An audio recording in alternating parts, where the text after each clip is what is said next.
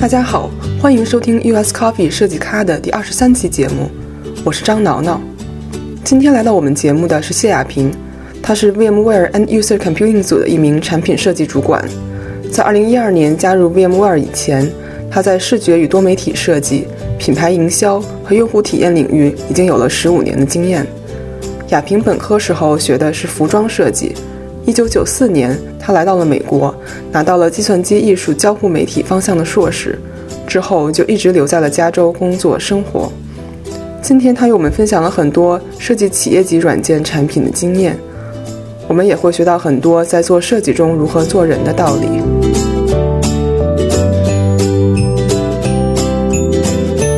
啊，欢迎亚萍来我们的节目做客。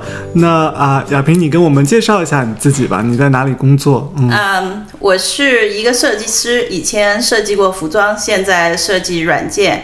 我目前在 VMware 的 End User Computing，主要负责交互设计。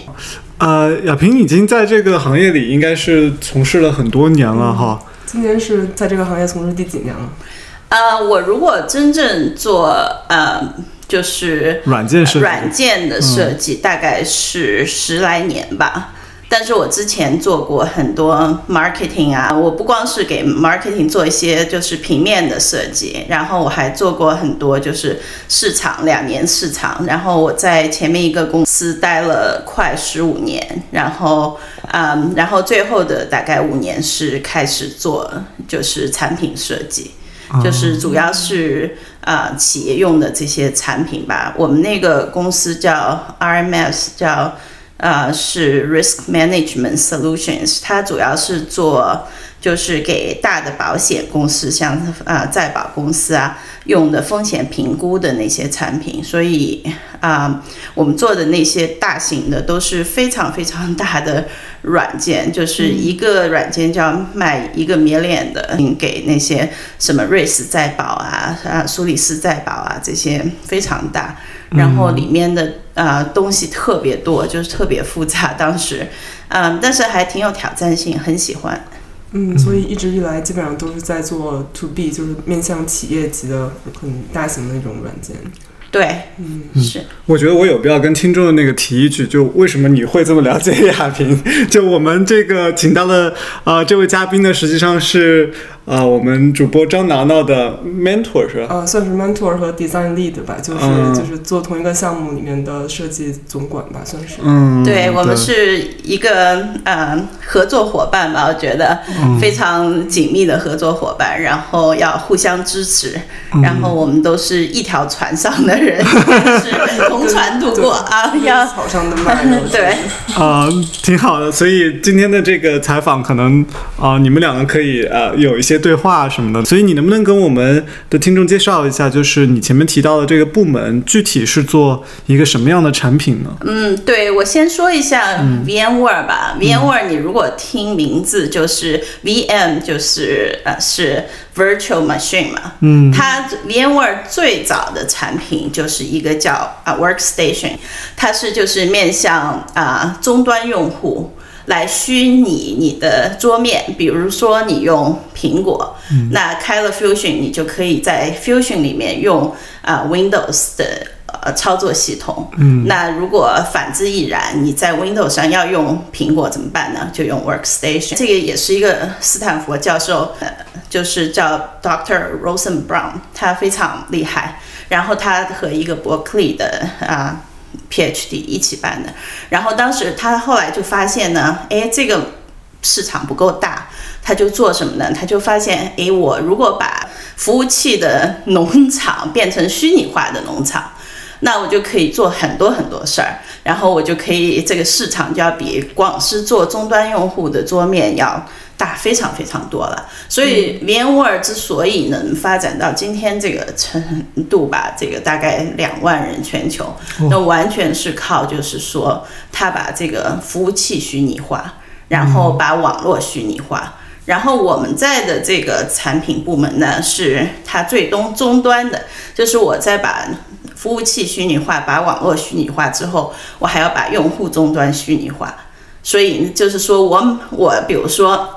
啊，我不想买，就是说很贵的这个电脑给我的用户，比如说我是一个嗯电话中心、服务中心，或者是我是一个啊银行。的一个小支行或怎么样，它一个大银行，它要给很多小支行都要有电脑，然后他要控制你 你员工用什么内容，所以他就要用虚拟终端，它主要方便控制，还有一个是便宜。你如果是每个软件你都要在那个啊一个单机上呃装上，这个过程都要花很多钱，要这个 image，然后如果我通过网络。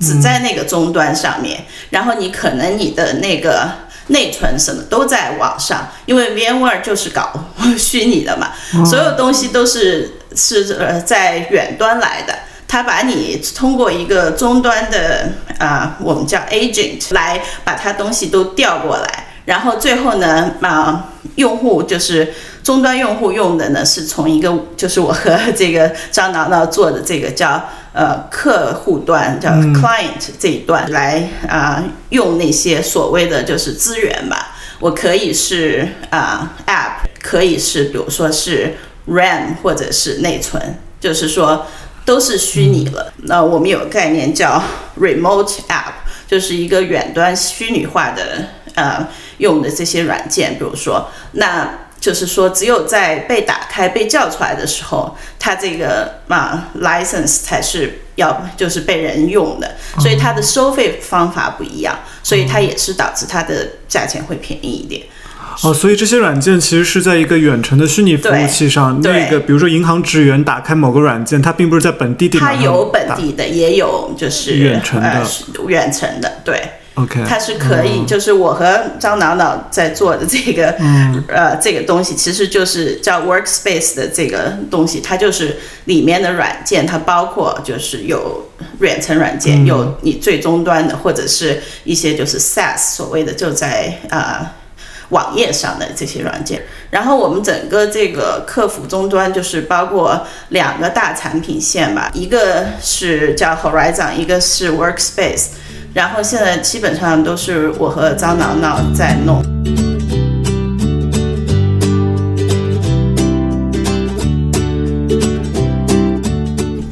所以从亚萍的介绍，我们就可以发现，整个产品线真的是非常复杂。亚萍，你作为一个呃这个设计团队的一个主导，嗯，可以先跟我们介绍一下你每天的。工作内容吧，比如说你的 typical day，典型的一天会是什么样的？一般九点多到公司，然后就。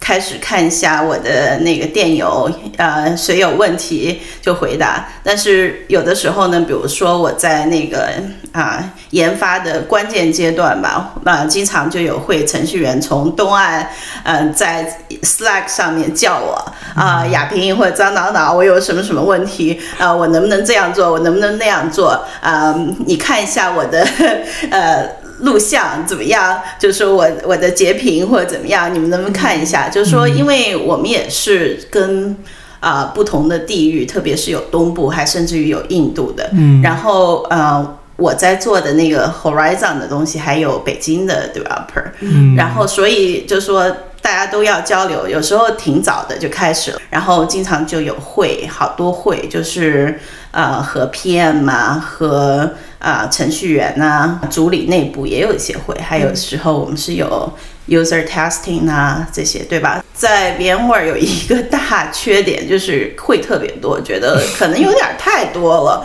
就说我作为一个设计师来讲，我还是希望能把。一天至少百分之五十的时间用来设计吧，不要来开会。但是实际上呢？实际上我估计我三七开吧，百分之三十能在想，就说这做设计，可能七十都在开会。嗯，因为我觉得可能是我 我们组的这个这个现状吧，我们的老板需要这么一个人，嗯，然后帮他抓着这一条产品线，嗯，所以我就。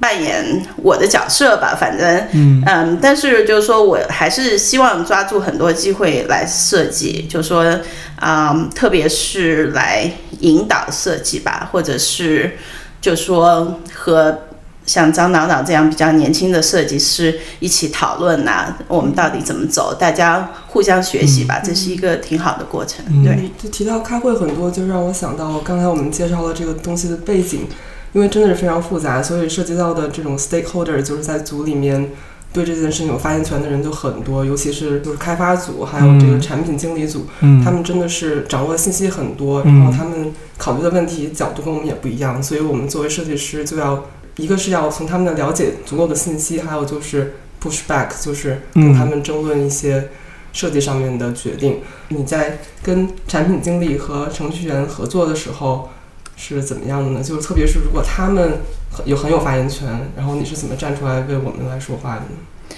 我觉得首先要你得当一个非常好的听众吧，然后理解他们到底在说什么，他们说的有没有道理，这个是最重要的。不是说为了反驳他们而反驳他们，我们我们都大家都是同一条船上的人啊，就是说这个产品你要成功，对吧？你要有很成功的市场定位，从 PM 这开始市场调查，这个市场需要什么样的东西，他们知道，诶，啊、我们的竞争对手有什么样产品，我们有什么样的产品，那么我们我们的产品应该怎么做，能比这个竞争对手有一些强势优势？这个是我最希望从 PM 那儿得到的信息。嗯，然后呢，另外就是是一些客户的信息。因为这都是大规模的软件嘛，所以那些客户都非常愿意和你交流。嗯，比如说有的银行，它甚至于会 给我们一个就是呃 OmniGraph 的 mark，说 啊，我们希望你们下一代的产品是怎么怎么怎么样。我们在呃这个 VMware EUC 这个啊、角色比较像 product designer，、就说我们有一点 PM，有一点儿 design，嗯，我们就是要平衡各方面，因为 VMware，嗯，一直就是说研发是非常强势的部门，所以他们的那些就是说程序员，特别是做后端的那些。程程序员其实是水平很高的，嗯，然后他们会跟你讲很多，从后端来讲，你我们不能支持前端这些东西。还有呢，就是说，嗯，我觉得就是用大规模公司软件有一个问题，就是，嗯，challenge 吧，这就是觉得是，嗯，legacy system，嗯，就说我去的时候，比如说我在这个产品，特别是后端，它很多已经开发了，比如说五年了，嗯，它当时用的技术和现在用的技术就是差好远，但是它不能把那个最老的技术给丢了。因为这样 cost 很高，所以它如果在那个代码上面改呀改呀，都会有很多局限性。对，所以你首先得理解这些呃开发部门、呃程序员，他们是到底从哪儿来的？他们给你的这些啊、就是想法、讲法，到底是怎么回事儿？我觉得设计师可能就说，其实 PM 也是我们的 user，开发部门也是。我们其实做的最多的工作，就是一个是把这个呃 PM 和开发部门衔接起来。我们经常我们觉得我们是像中间人似的，去跟 PM 说一通，然后再去跟那个有的时候把他们拉到一个会上，大家讲清楚。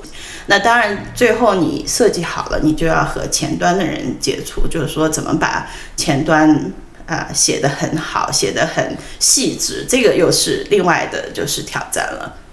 你前面提到，就是你们的团队分散世界各地，有北京的、印度的、东海岸的，还有在这里的，对吧开？发团队开发团队，你需要和世界各地不同的团队来沟通。比较困难的一个是时差，我觉得特别和印度、就是那个时差非常难，然后还有就是一个 mindset，比如说印度的工程师，呃诶，他们的想法可能就跟我们的要求完全不一样。比如说，他们觉得哦，我就是快赶慢赶，我就把这件活儿给出了就好了。嗯，但是到底质量怎么样？诶，他们就不那么注重。那你就跟他挑，你就说这个行不行，那个行不行？但是他们最后一定会返回来说，哦，我们这个 sprint 不能做这样的东西，你要我要等到下个 spring 看看，我有时间我给你这么做，这么修改，改的好一点。那会不会他们就永远不做了？根 据我的经验，就经常就是说，啊，说我 Face Two 要做，最后是不做的。这个是用户体验的一个大忌，就大家开发工程师觉得我把这个功能做出来了，然后这些 fancy 的就是好的一些一些可能一些小的细节，我就我就不管了。对，那那你觉得？从你个人的角度，或者说从公司组织结构上的角度，有没有什么办法来够能够来来改善改进这个事情呢？因为要让它劲往一块儿使，就是不只是把这个功功能给做出来，你还得把它做好，做的让用户开心。对，我觉得最主要的就是雇佣对的人。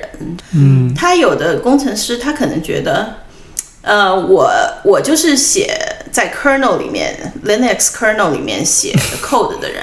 我其实它都是环环节节都在影响我们这个前端界面，就是我们需要和就是说不光是前端的开发啊工程师沟通，也要和后端的沟通，就是说为什么这个地方你的东西没做好，我们对对我们有影响，然后我们的设计啊是怎么怎么样的思路，那你在后端要怎么样做什么样的事儿能？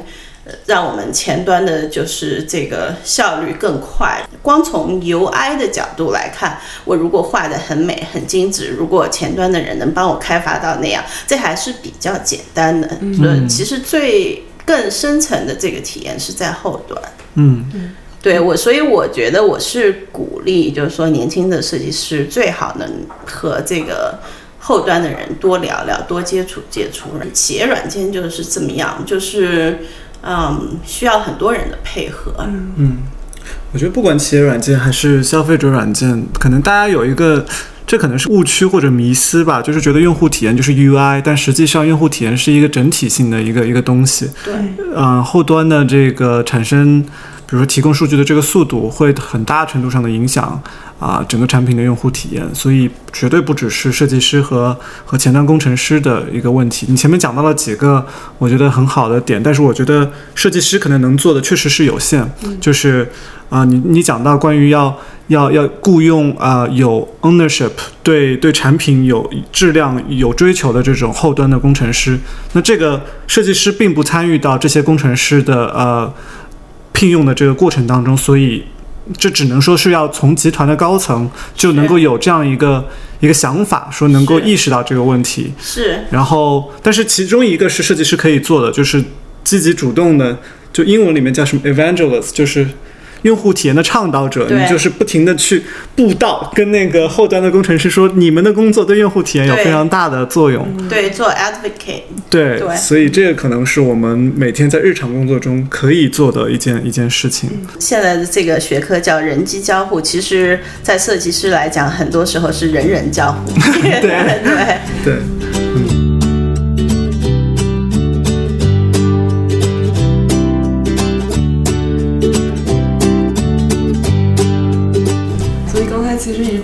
在聊，在产品开发的一个关键阶段，就是在我们说 production 这个阶段。但是我们知道亚平，呃，也参与了很多概念型的设计，就是推一些新的产品、下一代的产品。可以给我们讲一讲这方面的工作吗？以及你怎么平衡这个在开发和概念性产品之间的这个工作？啊，如果从讲一个故事，叫就 storyboarding vision，呃来讲，这个对设计师是最开心的工作。我觉得这个阶段是我可以就是说啊，可以发挥我尽可能多的想象，然后我用各种各样的这个 paradigm，然后来体现。就是我这个产品的 feature 可以有很多，就是说产品功能上的呃想法，呃，你可以想很多东西，然后你可以想这个有没有用，那个有没有用，然后和产品经理人沟通，然后看看他们市场，然后就是年轻的设计师。呃，一定有很多想法。那就说你如果到一个新的啊设计组，一定会有一些，就是说让你做 visionary 的呃机会。那一定是要抓住，要好好的，就是说发挥你们这个想象力丰富的优势吧。然后另外呢，就是说如果是在开发的时候，一个设计师可能这个设计，就说 vision 是。三，然后真正是那个 production 就是制作啊是七，因为其实那个制作真的是很恋人的，嗯，它那个角角落落那个细节，你有没有考虑到那个细微的交互怎么样起承转合，就是说怎么样连接会比较呃顺，然后你都要想好，就说嗯，还有一些。像我们这个又是企业软件，还有就是说呃软件本地化，然后你的啊字体怎么弄，然后要怎么样才能遮瑕？比如说我们知道后端这个东西可能会慢或者怎么样，我们要遮一遮改一改，就是说把它。至少在呃一一眨眼看着之前，你不要那么明显，就是说挺多细节的。所以我觉得就是说，做年轻式设计师不要怕 production，嗯，就是说也还是应该是挺锻炼人的。多有机会的话，也是要多时间。然后这样的话，对可能对你的想象力、对你的 vision 都会有帮助。但我感觉设计师发起一个这样的 visionary 的，就是面向未来的这种比较超前的这种项目。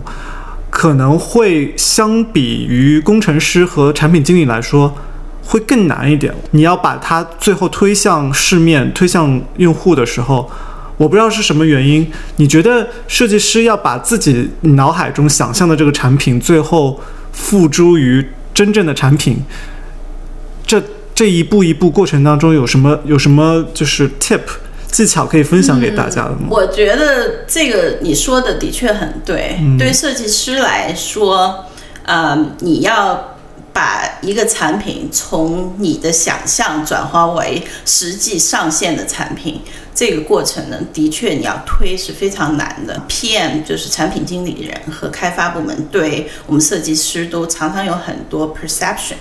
他们会觉得，哎，你既不懂市场，又不懂产品，其实是 你，我们就是想拿你当平面设计师，呃，当这个画图标的这个呃 artist 工具，对。但是关键是要看，就是说我们这个设计带头人的想法，就是说，比如说我们的 senior director，我们在这个掌控整个大设计部门的人，他是怎么想的？他是想让设计师更多的参与。真正的产品的这个 innovation，对吧？嗯，还是我们只要当他们的工具做 support role，就是说，他各个产品部门大家那个领导的定位不同。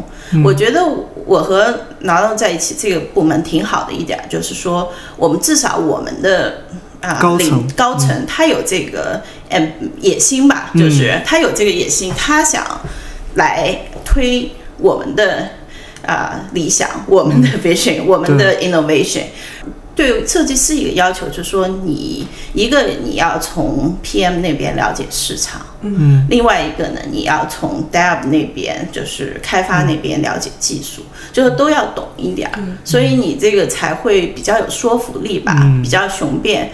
然后为什么你这么想？为什么觉得这个功能很有效？嗯，对，所以我觉得希望就是说越来越多的。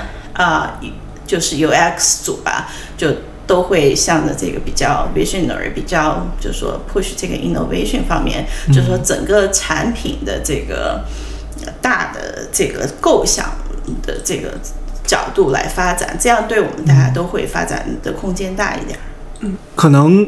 要让设计师能够把自己的想法付诸实践，需要高层就设计这一这一线上的高层领导能够有这样的想法，是，所以才能够帮助下面的，比如说像张楠楠这样的 年轻设计师能够去能够 push through。对，但是我觉得还有一个你前面讲的特别好的，我觉得我特别想到的一点就是，我觉得设计师要想让自己的想法最后付诸实践，就是要让自己能够提升能力。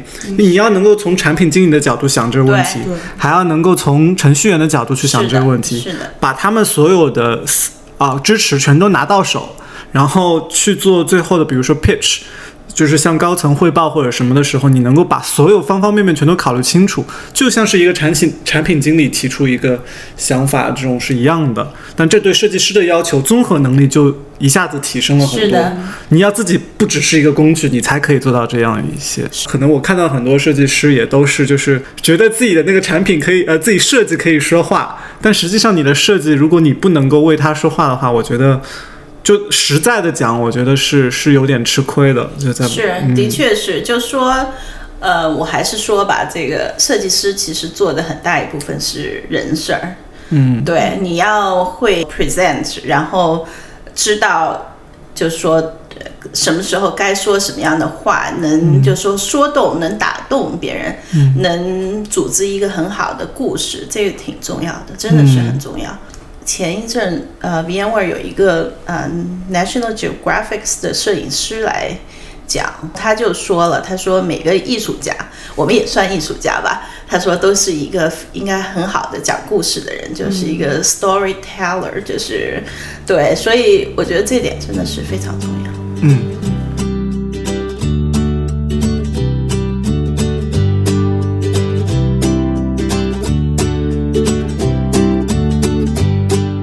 今天也很巧，就是节目上啊，张楠楠和你是啊，亚萍是在一个组工作的。然后我平时也有听楠楠提起过，就是觉得你在你们组里面是一个有点像妈妈的这样一个角色，能够带领一些年轻的设计师，经常能够教导他们做一些这样子的呃，就是不管是在职场上，在生活上，在设计上各方面都能够有有有所指点。你你觉得你平时是怎么样子帮助这些新进到啊、UX 这个行业，或者说新进入公司、新进入你这个组的人啊、进步、适应这个环境？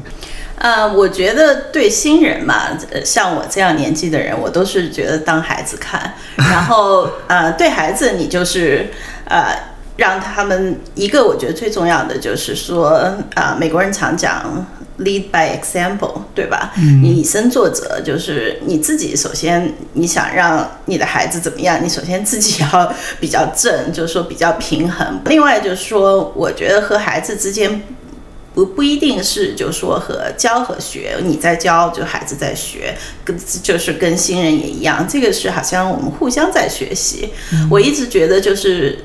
就说大家都是各有长处，我可能比如说，呃，经历丰富一点，那我可以呃分享一些我这个人生的智慧或者职场的智慧，对吧？对嗯，那在设计上呢，我可能是 domain knowledge 多一点，嗯对吧？对这个深层的这个技术的了解，对产品的了解多一点。嗯那张导呢，可能会有很多 out of box 的 thinking。那怎么样配合起来？如果我们俩配合好了，那这产品就能更好。另外，我觉得我们俩也是，就是说配的挺好的。就是说，我们比如说对 PM 或者是对啊。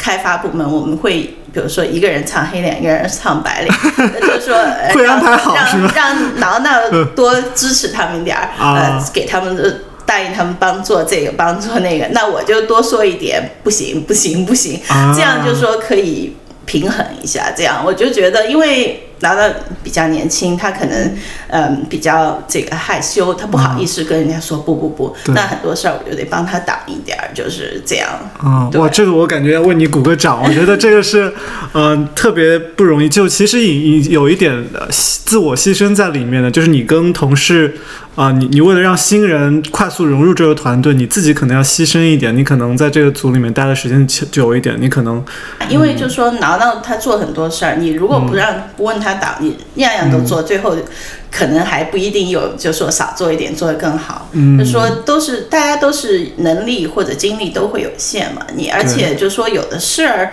我也觉得不应该是我们做的，我们不是工具嘛，对不对？对对对，嗯，太感动了。我 感觉亚萍就是平时特别耐心，而且特别虚心，就是因为她真真的经验特别丰富，但是跟我在一起交流的时候，我们俩就真的是就说说说说话特别平等，然后经常就很她非常耐心包容，就我经常犯错啊什么的，都会很耐心的给我讲。所以我觉得这也是合作中一个特别重要一点，就是要互相尊重。然后，嗯，我觉得这挺不容易的，特别是一个拥有，比如说做设计做十几年了，他，我就自然而然你会觉得一个刚做一年一两年设计的一个一个新人进来了，那好像我们之间的关系就应该不是平等的，或者就是我说什么你做什么。但是我觉得作为一个你你是 U UX lead，你能够就。处理的比较好，我也一直听拿到说起这个事情，我觉得挺挺厉害的。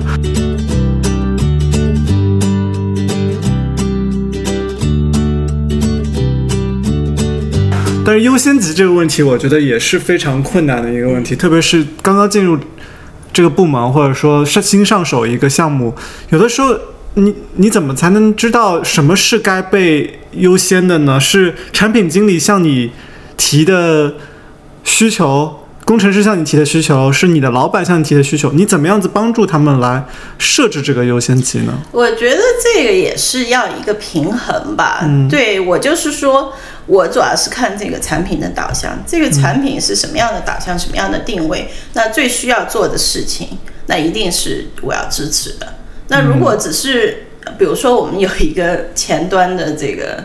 程序员，嗯，他很，他就对可能对某一两个图标很很有看法，那我这个优先级就会比较低。我我一直就跟拿到说，我们先把这视觉系统建起来，再把这个最后再来呃具体调整每个图标。就是说，要先要有有一个就是大的这个啊，就是系统吧。我觉得我一直跟我们程序员讲，就说。你的一个人的 opinion 对我来说只是一个 opinion，我要我需要看到一个 pattern，比如说，呃，我的呃对呃用户的调研有五个人这样说，可能就得引起注意了。嗯，对，就是你说的，我们是 evangelist，我们是 advocate，我们要告诉他在这个。呃，体验设计中最主要的是什么？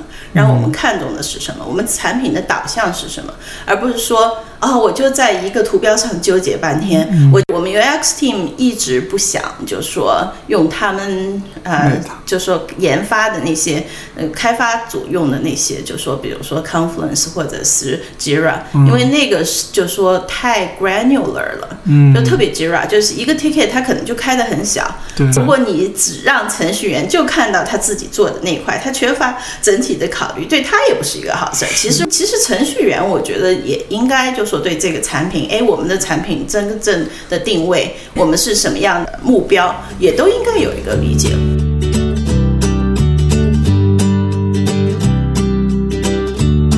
我们知道雅萍其实现在主要呃 focus 是在 interaction design 交互设计，以及有一些 PM 的工作，但他其实。在之前的公司十几年，再加上本科和研究生的背景，其实是跟呃视觉设计有很深厚的背景。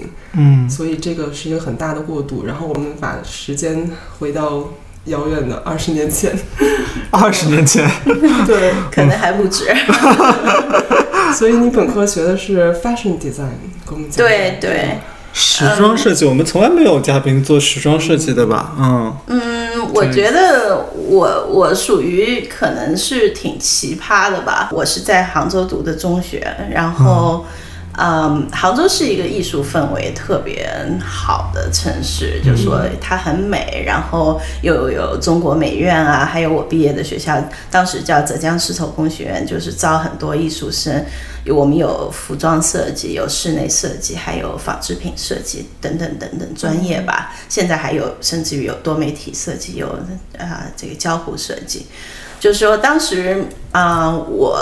我就是读书的时候，呃，我是浙大附毕业的，浙大附当时都是学霸，然后我就在这个学霸林立的学校里，我就觉得非常压抑。但是我觉得我挺感谢我父母的，我父母就说不让我非要拼这个。学习学习就是说一定要啊，我一定要学，就是那很正统的数理化，或者是实在你不行学文科，我也得学一个会计什么的，经济这样的。而我父母没有对我有这种要求，就是说还是挺认着我的啊想法发挥的。然后我从小就挺喜欢。画画啊，什么就说弄一些小摆弄一些小东西吧，呃，就是说小手工啊，喜欢做这些东西。后来就是啊，我们是那个浙大附的画室，就是说特别好，然后我就一直在兴趣小组画画。后来就是啊，在杭州嘛，可以考就两个选择，你要不然就走正规高考道路，要不然你就。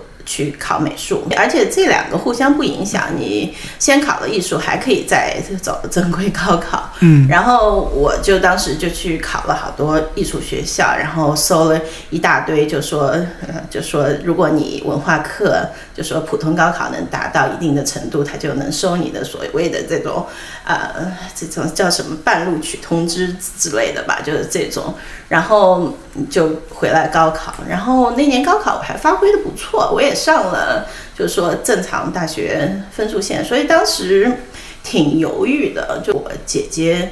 呃，已经在美国了那个时候，然后呃，我父母也都到美国呃访问过啊，这些。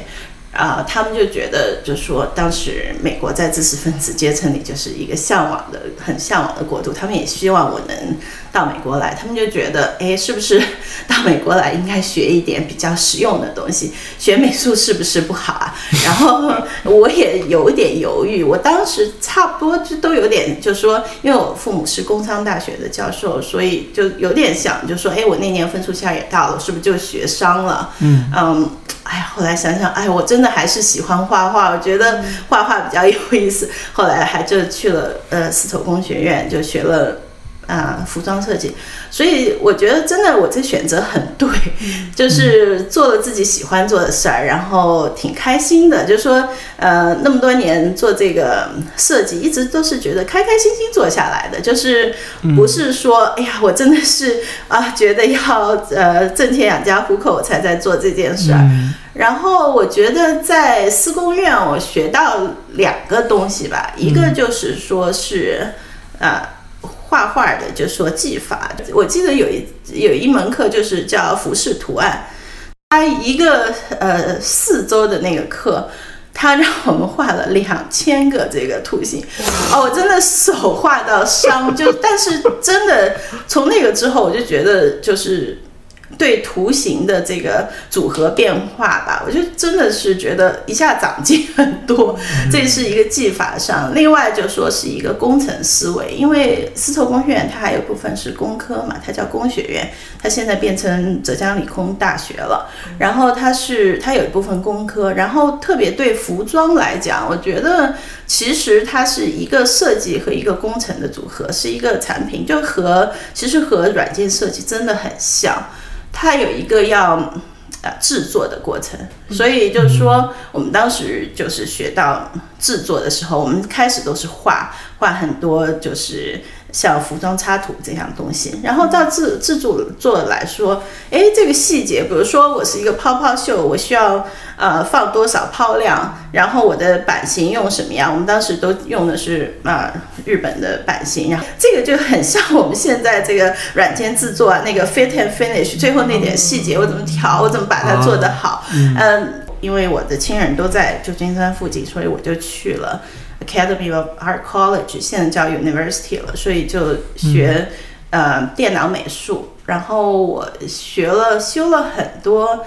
开始是修了很多平面设计的课，然后当时是几几年啊？嗯，九四年。九四年就已经有黄老师多大？我四岁。对对，那个时候。就说学艺术的留学生特别少，所以我说我是奇葩嘛。那个时候学什么？用户界面是什么样子？学的什么？那个时候就是说啊，所我学的是叫电脑艺术，然后专业是呃多媒体。可是那个时候连 Photoshop 都不一定有。有有啊，有我们用的那个呃呃苹果电脑叫四八五还是什么的，反正就就都有嗯。Adobe 这一套全部有了，已经哦，所以可以开始做一些啊。然后那个时候，呃，Search Engine 不是谷歌，叫 Alta Vista，你可能听都没有听到，对，不知道。对，嗯，所以就当时就就是反正我那个年代九四年来读美术的人特别少，不像现在的读设计、读美术的特别多。然后当时是国情不一样嘛，对不对？就是我觉得我很对视觉很感兴趣，我就知道我还是想走视觉设计这条路。嗯，然后我又想学点新的东西，所以我就去了那个 computer art。嗯，所以当时 computer art 我们就是三条路嘛，你要不然就做 desktop publishing，就是有点像平面设计，就用桌桌面系统啊印刷啊这些排版。然后另外的就是这有一个当时很蛮火的领域，就是呃。电邮就特别是一种叫 CD-ROM，我不知道你们有没有听说，就是它那个整个的嗯的那个游戏就存在那个呃 CD 里面，光盘光盘里面，啊。对对对，当时有一个呃，我嗯有一个很火的很火的那个呃游戏叫 Mist，它叫这种游戏都是叫寻觅游戏，就 questing，就是嗯呃，好像比如说这个故事就是一个人到了一个荒岛上面，然后找各种各样的细节来完成任务，就是这种寻宝的，对，寻宝游戏就是我，那、大家都是我们这专业的人，就很多人都想做这种设计师，这个就跟交互非常有关系，对吧？然后另外的一个专业就是三维动画。说我有个同学，最后他就做什么？就你们知道有个电影叫 Shrek，他就做那个 Shrek 的毛。哦，他就做那么一点儿在那个怪物电影史莱克呃对里面的对毛。对，啊他就只做。然后我觉得我这个人好像喜欢自己能从设计到产品全由我那个一个人掌控的，就是我喜欢那样，所以我是比较偏向那个多媒，就说那个 Desktop 呃 desktop 或者那个 multimedia，、所以当时就学了很像 Flash，就是用那个当时那 Flash 叫 Lingo，后来它叫 Action 呃 Script，就是玩那些东西的玩的挺溜的，就是然后我觉得我在 Academy 呃学到三样东西，一个就是 typography，对一个中国人来说，当时是完全是新的，西方人对字体的理解完全跟我们东方人不一样。他们就有一定的排法等等等等，这个是我觉得是在美国做视觉技术的一零一吧，你一定要过这一关。我另外一个就是学会 critique，我觉得这个中国的教育特别少，就说嗯。怎么评价别人的作品？或者评价你自己的作品，嗯，对，然后就是告诉人家你的设计思维是什么，为什么要这么做。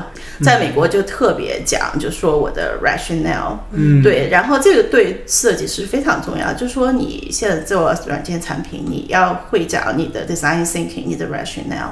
嗯，对对，这是一个很好的培养。然后另外一个，我觉得，呃，我们学那个多媒体嘛，就是一个就说是一个呃 storyboarding，他们很重视，比如说我要做那个 CD 的 game 光盘的 game，啊、我每一个 frame。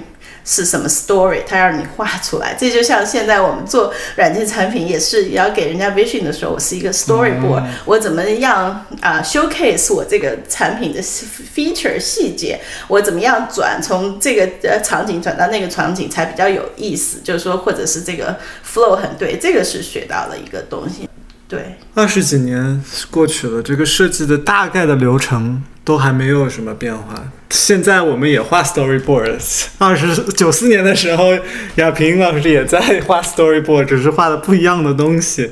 而且设计领域内部的那些小的领域之间也有很多相通的地方。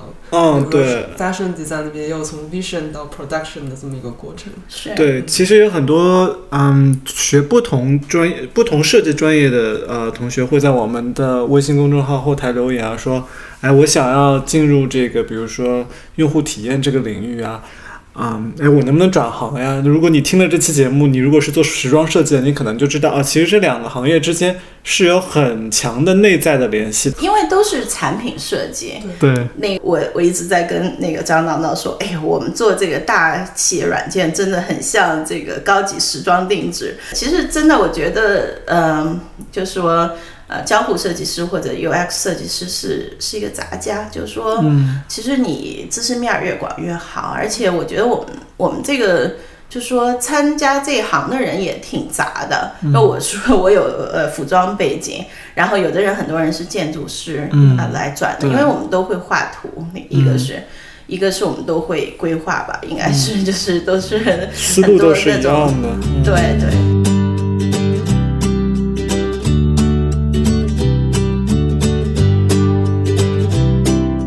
我们之前有访过，就是有采访过一个妈妈设计师，对吧？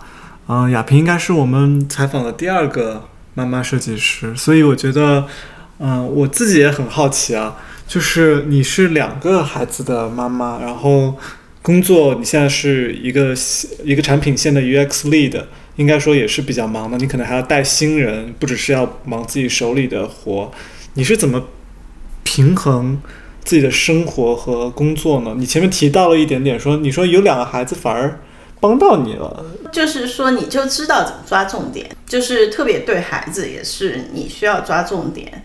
我不可能每件事情都帮孩子做，但是必须做的，我知道我就得做，对吧？工作上也是这样，就是说我要抓重点。比如说，现在目前在这个阶段，我是需要要制作，那我一定要把这个制作盯好。人生一个阶段就是要抓重点吧，就是做这个阶段 appropriate 的事情，就是说正确的事情。其实做一个产品，做一个 project 也是完全就是这样。你可能是在开始 visionary 的时候，我可以发挥奇想，但是我到最后产品了，因为那个不在 scope，我一定要收回来，我一定要把这个最后的设计要定稿，一定要 freeze。我不能一直一直一直改下去。嗯，所以我们可以轻松一点说点你生活中的兴趣，还有两个孩子，我们也知道，呃，女儿十二岁哈，然后儿子六岁，嗯，然后特别可爱，然后有什么兴趣，生活中有意思的事情跟我们分享一下。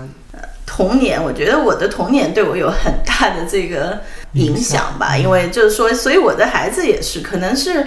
我的兴趣也会影响他们的兴趣，我我那个童年的兴趣会影响我之后选择的职业的兴趣，也挺有意思的。我我在四川度过了我的童年，我在四川呢，我父母那时候在四川农业大学教书，搬到雅安的时候就说有很多那个留过美的那些教授在那边种了很多就是洋花，什么郁金香啊、苍兰啊，就是我从小就是在这个花花草草里面长大，然后就特别喜欢。就是花啊草啊，然后艺术啊设计，就是说，就是特别这个真的是潜移默化吧，我觉得特别特别特别大。然后后来到了杭州，自然不容说，杭州的文化艺术氛围都是挺那个。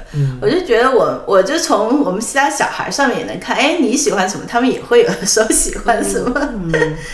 因为我们我有一个学工的这个 spouse，所以他们他们我们他们是一个结合体，嗯，所以他们会有我看到能有爸爸的，也有我我的，但是我就一直在开玩笑说，我是一个设计师，我我是不是应该设计孩子的前程？但是我想想，可能只能最多做一个 planner，只能规划一下孩子的前程，不能让他们设计。如果他们一生都要被我设计，他们会很惨。对。这可能是，我觉得很多设计师有了孩子以后会很，我不知道，我感觉会比较纠结的地方，就是觉得，哎呀，我我我设计的这个东西，我想要让它很完美，pixel perfect，但是孩子人就是不能够完全受你掌控的，你只能对尽你所能的去往影响他往好的方面，但是很难设计他的人生。是是，嗯。嗯，节目差不多了，亚萍，那你有什么？啊，听说你好像你们组有那个，呃，最近呃会有招人的需求，能不能跟我们讲一下你对啊，就是新人或者说这个招募有什么样的特别的要求呢？可能到五六月份会要招人，但是我的想法是，这个人需要是以视觉设计为主，交互设计为辅，最好呢两样都会，但是需要有。比较强的制作功底。最后呢，留一个联系方式吧。大家如果有什么问题，包括如果对你们做的这个呃事情，对 VMware，对呃你们这个产品线有兴趣，怎么联系到你呢？对，嗯，你可以 email y 谢 at vmware.com。y 谢 x i e。哦，at vmware.com。OK，好的。那今天这期节目就到这里啦，谢谢亚萍做客我们的节目，谢谢。不客气，很高兴你们邀请我。